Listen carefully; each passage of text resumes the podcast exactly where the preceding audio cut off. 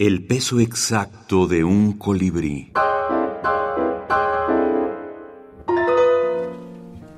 El mito de Penélope en la minificción. La despedida. Rubén Tito Roque Aroni. Cuando él partió a la guerra, ella prometió esperarlo. Cada mañana se sentaba a las orillas del mar con la vista fija en el horizonte, tejiendo y tejiendo. Diez años después, la guerra terminó y entre los héroes vueltos a la patria, ella no reconoció a su amado. Entonces dejó el tejido, se encaminó hacia la bahía.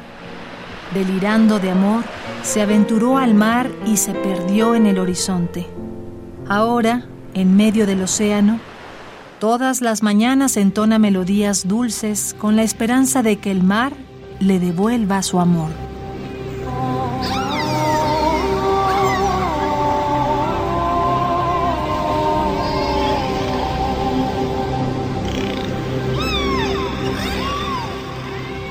Penélope eh, básicamente parte de un personaje en el poema griego de Homero, caracterizado principalmente por su sentimentalidad y por eh, su eh, paciencia para tejer este sudario para Laertes y sobre todo su fidelidad porque se mantuvo firme a pesar de que su esposo estaba lejos en la guerra de, Troya 10 años, más otros 10 años de regreso eh, nunca, eh, digamos, eh, cayó en, en, pecado carnal en Ítaca y prevaleció firme, aun cuando tenía una multitud de pretendientes cortejándola en su palacio todos los días. Podemos este, comparar su astucia también con la de Ulises, ¿no? una de las cualidades que también se le atribuyen mucho. Pues no solo inventó esta estratagema para mantener ocupados a los pretendientes y a sí misma, ¿no? Para evitar su